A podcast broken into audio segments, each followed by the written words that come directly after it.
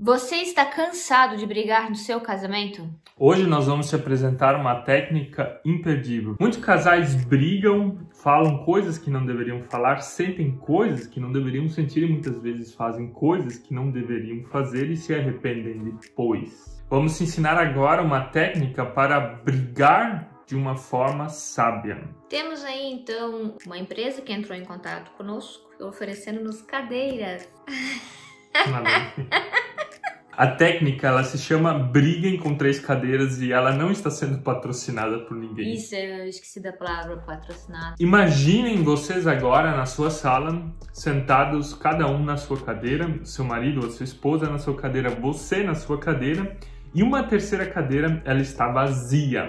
E essa cadeira não é para bater no outro. E mentalize que nessa cadeira está sentada uma pessoa que você gosta muito tua sogra, o teu chefe. Um bom amigo, uma boa amiga, alguém com quem você talvez não brigaria dessa forma como você fala com o seu cônjuge se ela estivesse presente. Agora mentalize aquele assunto que vocês estão brigando e pense, você falaria dessa forma com o seu cônjuge na presença desse seu amigo ou sua amiga? Você sentiria em relação ao seu cônjuge aquelas coisas que você normalmente sente? Ou você faria aquelas coisas durante uma briga na presença daquela pessoa?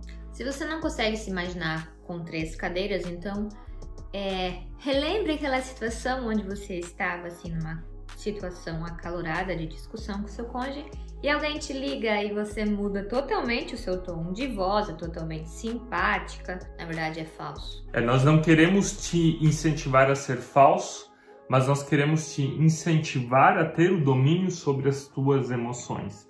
Você domina as suas emoções quando você percebe que tem uma outra pessoa lá junto naquele momento acalorado.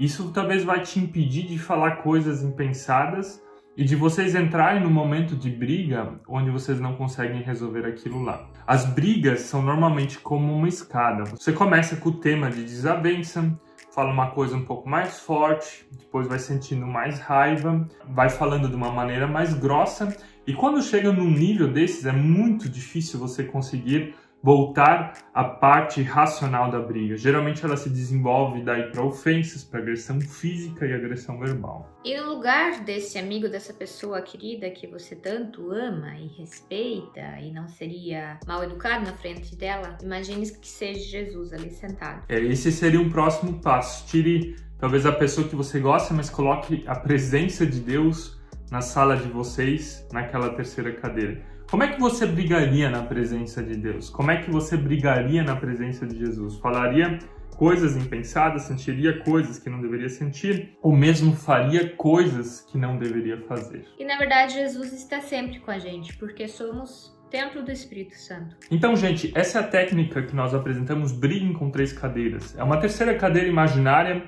onde você mentaliza alguma pessoa querida, onde você mentaliza a presença de Deus na sua vida. Vou falar com meu pai para fazer uma cadeira você e eu. A ideia é boa.